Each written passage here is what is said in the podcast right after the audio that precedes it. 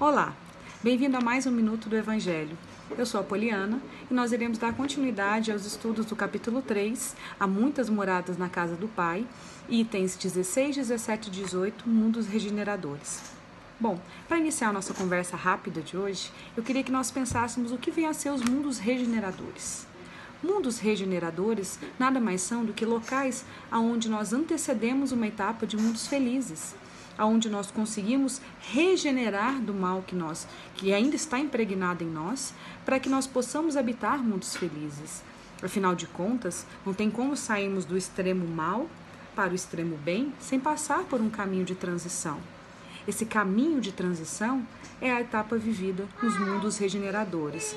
E para os mundos regeneradores, eu queria trazer hoje duas reflexões. A primeira delas é: o que é ser feliz?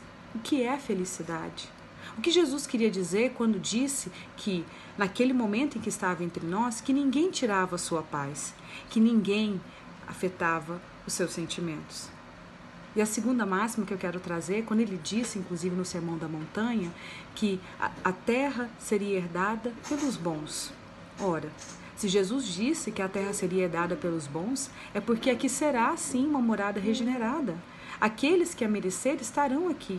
E infelizmente, aqueles que não forem mais complacentes, né, que não forem mais adequados para o nível espiritual de evolução que aqui se instaurará, serão retirados e levados para outras moradas. E é nesse entendimento que é preciso que nós entendamos que Assim como não são os locais que são bons ou ruins, mas as pessoas que ali habitam que os transformam em bons e ruins, é as moradas, que, as muitas moradas que Jesus se refere. A terra é um lugar abençoado e que há muito tempo já tem dado sinais de evolução, dado as melhoras que nós temos nas condições, na condição de vida das pessoas. É claro que evolução tecnológica não significa evolução moral. Mas a evolução moral, ela também é presenteada com coisas maravilhosas que tornam nossas vidas melhores. Basta que cada um de nós saiba fazer um bom uso disso. Jesus, quando estava entre nós, apesar de tantas dificuldades, era feliz. Porque, como disse Allan Kardec, o céu e o inferno habitam dentro de nós. A morada regenerada e a morada de expiação e prova, ela também é parte de nós. Se nós entendemos que o caminho é evolução e que a nossa vida deve se regenerar para estar merecedora dessa terra que será herdada pelos bons, nós conseguimos já viver isso.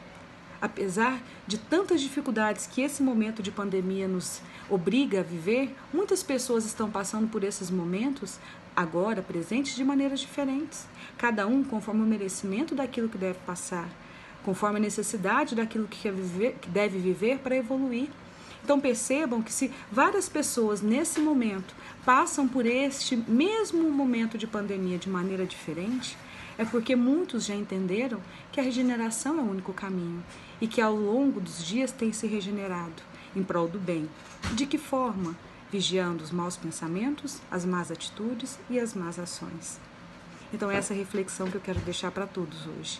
Que nós vigiemos sempre e busquemos melhorar continuamente para sermos os bons que herdarão a terra. Um abraço a todos.